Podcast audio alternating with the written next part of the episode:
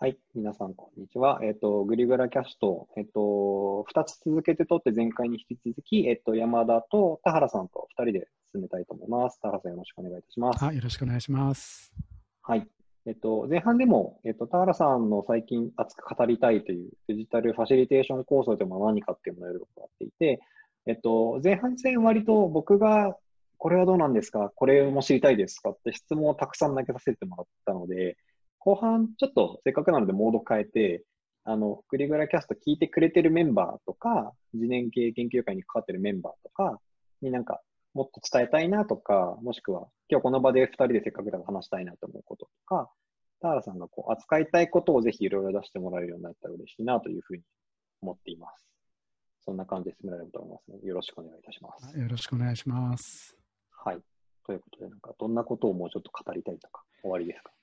そうですね、僕はその社会変革というか、社会が変わっていく鍵は、コミュニケーションのあり方の変化だというふうに思っていて、でそれは僕の背景が複雑系の科学だっていうことと関係してると思うんですね。うん、で、複雑系って、その、こう、サブユニットというか、なんかある部品と相互作用っていうその考え方で、その集団の運動がどのように変わるのかって言って、いろいろこうパラメータを変えるって話なんですけど、はい、その相互作用っていうものが、ものすごく、えーと、集団の運動を変える、まあ、鍵になっているっていうことだと、まあ、理解していて、うん、でそういう意味では、その相互作用っていうのは今人間のこの社会でいうとコミュニケーションのあり方なので、そのコミュニケーションのあり方が変わることで、うん、社会のその最適な構造みたいなのが、まあもう劇的に変わるというふうに思っているんですね。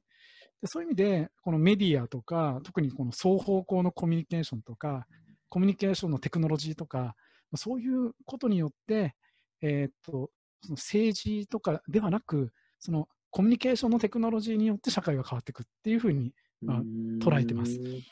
で、今までその一方向のコミュニケーションがすごくこうメインだった時代が、まあ、20世紀型の社会だとすると、これからは双方向のコミュニケーションがどんどん活性化してくる。今までの秩序の作り方が崩壊して、わけわかんなくなっていくんですけども、うんうん、そのわけわかんなくなっていく状況をなんとか舵取りするっていう技術が、まあ、同時に必要になってきて、それこそデジタルファシリテーションだなっていうふうに私は思っているんですね。なので、まあ、デジタルファシリテーションは社会変革の活動だということなんです。なるほど。そういうふうにつながるんですね。なんかその、社会、えっと、なんていうかな。社会の今までの作り方って、どちらかというと、ゴールとしてこうなりたいが描かれ、で、そこに対して強いリーダーがいて、そこに向けて引っ張っていくっていう捉え方が多分多かったんだろうなと思っていて、うん、今のお話って全然違いますよね、おっしゃってること。うんうん、社会の作られ方みたいなことって。なんか、でそそれが僕はどちらかというと組織がどう作られるかがまあ得意領域ではあるので、組織の作り方も多分全く同じことで、今までは少数の優秀な人が先を見通して情報を一番持っていて、一番いいことを決めてくれて、みんながそれをやるんだってやると、最も成果が出るっていう世界だったのが、わかんないよっていうところは、もうなるべく各々で判断してねっていう側に回っていくっていうふうに、ややらざるを得なくなってるみたいな世界に、なんか組織という、まあ、会社とか主にはなってきてるんだろうなと思っていて、なんか構図としてはすごい同じことをおっしゃってるのかなって思って聞いてたんですけど、うん、なんか感覚的にはそういうのと近いところですか？そうですね、感覚的には今までは計画に従っていたけど、これからはプロセスに従うみたいな感じがしてます。で、計画に従うときはある程度固定されて、そこに向かってこう進んでいくけども、そのプロセスに従うって言ってみれば、動的平衡みたいなものなので、次々とこう変化して立ち上がられてくるものを感じ取りながら、まあ、他を開いて進むみたいなね、なんかそういう 感じの話だと思ってるんですよ。面白い。で、よく僕が、あそういうことかって分かって、だからこうなんだよって言うわけですよね。で、それまでは自分もよく分からないながらに一緒に進んでて、ある時、はいあ、そういうことを今まで自分たちがやってたんだと思って話すと。そうすると、田原さん、なんでそれ最初に言ってくれなかったんですか？って言われると。ね、いや、今分かったんだよっていう話になる。そうすると、このなんか2年ぐらいは結局誰も分からないまま進んでて、2年経ったらそれがようやく言葉にできて、あこういうこと私たち2年やってたんだねみたいな、なんかそそんななんていうんですかね、動き方なんですよね。でもなんとなくこっちだよねみたいなことは、あの、なんていうかね、身体的に感じ取りながら進んでいるっていう。その、えっと、次年経営研究会って2年半ぐらいやってるのが3年近くにだんだんなってきたんですけど、多分すごい似たようなことをやってきてて、うん、次年経営って何みたいなことを最初はよくわかんないで、とりあえず、あこんな感じが心地いいよねみたいなことを集まってくれたメンバーで、おのおの人も入れ替わりながら適宜やってきたのが、なんか最近だんだん言葉にできてくるようになってきた感じがしていて、なんかまさにそんなことやってきたなっていうのと、なんかその感覚があった上で、田原さんにぜひ伺いたかったのが、なんか身体的にこっちな気がするって、なんかどれぐらいの人が察知できるものでした、それって？そのプロセスの中で。うんとですね、あの、自分の中のうんと、なんか正し正しさみたいなもの、なんていうんですかね、その、正しさみたいなこうレイヤーがあるじゃないですか。こう信念みたいな、はい、はい。その信念みたいなレイヤーのもうちょっと下に、あの本質というか、もうちょっとエッセンシャルな部分があるとしたら、そのエッセンシャルな部分から来るんですよね、その感覚は。うんうん、だから、なんか学習しちゃって、こういうなんじゃなきゃいけないんだみたいなレイヤーでガチッとはまると、その、こっちで良さそうみたいな感覚が出てこないんですよね、うんうん、その正しさっていうものに縛られちゃうので、はい、なのでこの正しさみたいなものをいかにあの打ち破っていくいった先とつながれるかみたいなところがポイントだと思っていて。で何ていうんですか、ま正しさみたいなもののアンチテーゼを一旦やってみてなんていうの正しくないと思われてることをやってみるんだけどそれでもやっぱりうまくいかないみたいなことの両方ごちゃごちゃやってる間になんとなくそこの両側がこう緩んでもうちょっとなんかその奥がこう透き通って見えてくるみたいななんかそこのプロセスとなんか相当悪戦苦闘してやったなっていう気がしてます。いやまさにそうですよね。なんかあの、あの、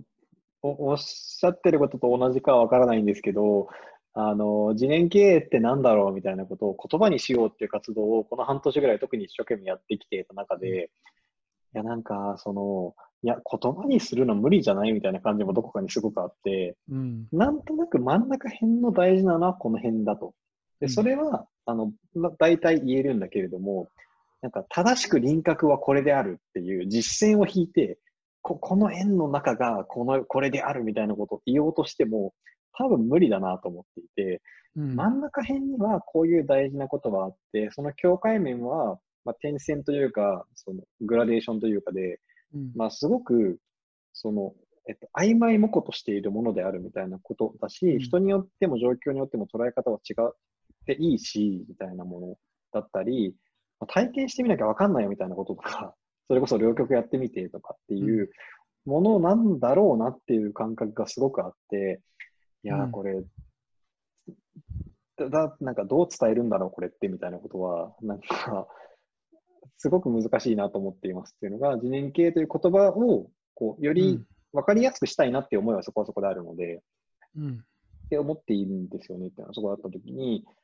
あの、前回から聞いているそのデジタルファシリテーション構想って言っていることの中で、うん、そのファシリテーション、そのえっと、あ、えっと、秩序からカオスの真ん中をこう揺らぎながらっていうのって、うん、多分にやっぱりその身体値というか、やってみる中でつかめるものってありますよねっていうものだと思うんですけど、うん、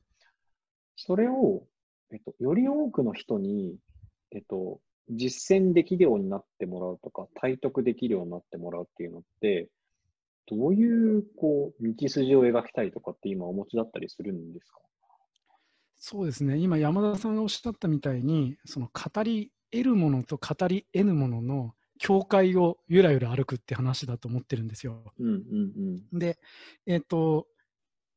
なんでか、その管理コントロールの世界に馴染んでる人は、どういうことなんですか、それは。中学生にも分かるような言葉ではっきり言えないってことは分かってないってことなんですよみたいなね、ことを言うと。でも本質的に語り得ぬものというものが存在するっていう前提に立ってくれないとあの伝わらないから、えっ、ー、と、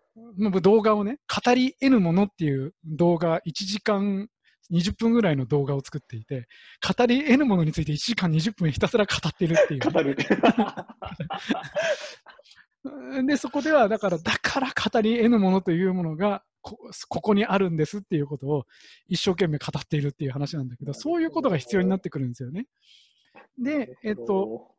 秩序とカオスっていうのは言ってみれば、秩序側は語れるんですよ。カオス側は語れないから、はい、その50%、50%ぐらいのバランスで、しかも、えー、とずっとその、このなんていうかな、バランスが大事っていう人は、ずっと50%、50対50の真ん中を行くみたいな誤解を持ってる人もいて、はい。はい、そうじゃなくて、70、30になったり、30、70になったりしながら、こうやってやっぱりよろめいていくっていうのが本質だと思っているから、はいはい、まあ、そういうよろめいてこう触れながらいくんだけども、えっ、ー、と、その、なんていうかな、語り得るものっていうものと語り得るもののこうバランスがあって、そこをこう時間的に展開しながら進んでいくものなんだみたいな認知をまず持ってもらうっていうことがすごく重要で、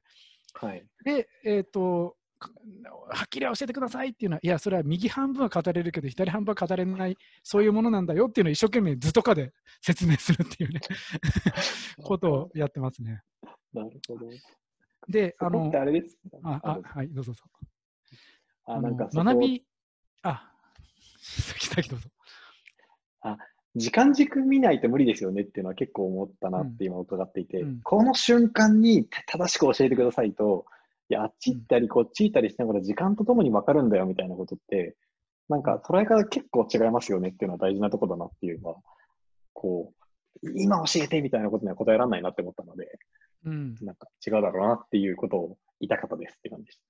そうですよね。やっぱ矛盾、その時間で言うと矛盾でしかないものを時間軸で展開すれば、右をやって、その後左をやるとか、左をやってから右をやるとか、そういう両方満たせるっていうのがあのできるわけじゃないですか。そうすると、そのその時間では矛盾でしかないものを時間軸にどうやって展開して両方満たそうかっていうところからドラマが展開するわけなので、うんうんうん、やっぱりまず最初に矛盾があるってことがすごく大事だなと思ってるんですよね。うんうん、で、えーと、今、学び1.0、学び2.0、学び3.0って言葉を使うと、みんなが騙されたように分かった気になってくれるっていうことに最近気づきまして。今までと同じこと言ってるんだけど、なんかすごい分かった気がするんですよ。はいはい、で、学び1.0っていうのが言ってみれば、あの正解があって、それを教えるみたいな。はいで、教え方の上手い人や下手な人もいて、学び1.0の中の、なんていうかな、いいやり方や下手なやり方みたいなのがあると。で、学び2.0っていうのは、えーと、みんながそれぞれ好きなことをやる。そして教え合うみたいな学びで、例えばあの未来フェスっていうのがあるんですけど、自分の思ってることを5分ずつ全員がこう話していくみたいなことをやるんですよね。でこの間高校生でやったら、生きていた中で一番楽しいイベントだったって言われたんですよ。だからなんかそこに一人一人自分の本当に思ってることを5分喋ってみんなが聞き合うみたいなそういうこう横の触発の試合が持ってるエネルギーってものすごいなって思ったんですよね。でもなんか、えー、とスキルみたいなのを獲得していくとかこう何かを構築していくっていうところにはそれはあんまり向かないんですよね。で、えーまあ、それが学び2.0で、学び3.0は学び2.0のそのエネルギーを活用しながら1.0みたいな構築もやるっていうね。その1.0が秩序で2.0がカオスだとすると、その両方を行き来しながらやるっていうのが学び3.0なんですよ。それは学び2.0の体験もやっぱりあって、で、それぞれが一人一人尊重されるみたいなものもあり、そこにコンテンツもあり、そしてみんなである種のこう高さを出しながら学んでいく中で、でもコミュニティも作られていくみたいな、うんうんうん、なんかそこのバランスをどうするっていうんで、1.0の正しさを振りかざす人もいて、でもそうすると2.0の体験を持っている人もいてっていうので、何かそこがどういうふうにその瞬間その瞬間の割合ってどうなんだろうかっていうのをそれぞれが考えながら、両方ある世界をやっていくっていうのをやると、学び3.0っていうものが作られていくなと。でそれをまあ組織でもね、あの両方同じような形で、はい。こう組織3.0っていう言い方がどんなか分かんないけど、その3.0の世界をまあやっていく必要があるなと思ってるんですけどね。なるほど。確かにその言い方とても分かりやすいですね。分かった気になっちゃう。なんか、あとあの、どっちも大事って言ってもらってる感がありがたいですね、こうなんか、うん、否定されない感じ、こうちゃんと超えて含んでる感じがあるので。あなるほどな。確かに。やっぱその、だ大事なのって両、両方ですよねっていう、50をずっと取るんじゃなくて、どどっちにも触れながら、こう、揺らめきながら結果的に真ん中辺を歩いているっていう。移動平均取ったら真ん中だけど、うん、間ぶれてるよねっていうことが、でもそれってやっぱり、あの、1.0の世界にしかいなかった人って、どれだけ言葉で語っても分かんないですよね、それって。うん。そうなんですよね。だから、その、1点、順番として1.0をやって、2.0をやって3.0に行くっていうのと、2.0で始めて1.0を取り込んで3.0に行くっていうのと、うん、まあ、両方あると思ってて、うん。はい、今のその次年経営系のところの多くはどっちかっていうと1.0で立ち上げてからそこの余計なものを除いて2.0的なところを入れてうお2.0に行き過ぎて崩壊しそうだ危ないやりすぎやりすぎって言ってこうバランスを取るみたいなね。なんかそっちの子側の人が多いなと思ってて、はい、で僕たちのトーラスは2.0からスタートしたんですよそのアンチ、アンチ、アンチ秩序から始めて、カオスからひたすらやってるみたいなね。はい、そうすると、秩序の中に入れていくときに、すごい抵抗感が生まれるんですよ。いやなんか、秩序が嫌いだからカオスやってるのに、でも秩序がないと何にも作られないし、毎日忙しくて疲弊しちゃうみたいな。ほんで、こう、秩序をだんだん入れていくっていう感じで。で、えっ、ー、と、今ちょうど50%以上秩序に渡すっていうフェーズに来たんですよね。これは、あの、なんていうかな、カオスをやってる時はある意味、あんなんか反反主流のエネルギーでできたんですよ。はい、だけど、はい、50%以上を秩序に渡していくと、反主流のエネルギーが使えなくなるので、なんていうかな、存在の意味がこう危うくなってくるっていう、今度別の部分がこう出てくるなはいはいはい。ちょっとね、別のチャレンジなんですよね。いや、そうですよね。なんか、いや、まさに、その1.0から2.0に、こう、進んでいくのって、こう、なんていうのかな、今までと違った新しい未来の可能性へのチャレンジができる感があ,、あって、2.0に1.0を入れるって、なんか引き戻される感があるっていう、なんか決してそんなことないんですけど、本質的には。なんか、両極やろうよってだけなんですけど、なんか、交代している感がにじみ出るみたいな、こうなんか変な、変なものありますよね、そこに。2.0の中で1.0はなんか、なんていうかな、お前、フォアグラだな、みたいなね、フォアグラ型教育の なんか工場だな、みたいな、なんかそういうナラティブが2.0の中にあるから、その1.0を否定して2.0を作ってるみたいな、やっぱエネルギーが最初あるので、ありますよね。その中に自分が否定したものをもう一回取り込んでくるみたいな、こう、プルプル感がやっぱりあるんですよね。でもそうじゃない、こう成熟した1.0をどうやってこの中に育てるかみたいな、まあそういうチャレンジですね。なるほど。なるほど。いや僕、あの、IT ベンチャーの中にもいた立場なので、やっぱりよくあるのって、創業期のベンチャーってもうみんなとにかく自由、まあ自由にやんなきゃ死ぬので、会社として、とにかく好き勝手やって、で、人数がなんか15人から30人ぐらいになってきて、マネージャーを置かなきゃとかってくると、いや、さすがに、こう、あの、持続的にちゃんと成長するためには、ストラクチャーなきゃダメじゃんみたいなことになって、うん、ちゃちゃんと仕組みとか構造とか入れようとするんですよね。で、大体そうすると、なんかそんな古いの嫌だみたいな感じになって、ま、マネージメントされたくないとか、いや、なんかマネジメントって管理することじゃなくてね、みたいなこととか、やっぱりよく起こるので、うん、なんかその、アンチとして置いちゃうみたいな空気感って出やすいですよねっていうのは。そうですよね。もったいないんですけどね、本当は。うん、なるほどな。そこがね、その3.0みたいな図があると、今、3点ここを取り込んで、両方統合して3.0に行くんだよみたいな、こうポジティブなね、こうイメージを持ちやすいなと思って。便利な、ねなんか言い方だなと思ってます。いや、なんかそうですね。なんか、とても便利な言い方だなっていうのをなんかどっかで、どっかで応用させてもらえるかなって勝手に思いました、今。はい、じゃあ、だいぶい長くなってきたので、いろいろまだお伺いしたいことはありますが、一旦今回はじゃあ、この前編後編含めて、デジタルファシリテーション構想の話をしつつ、いろんな話に膨らみましたが、はい いろいろと熱量高くお話してきてよかったです。はい。じゃあ、どうもありがとうございました。ありがとうございました。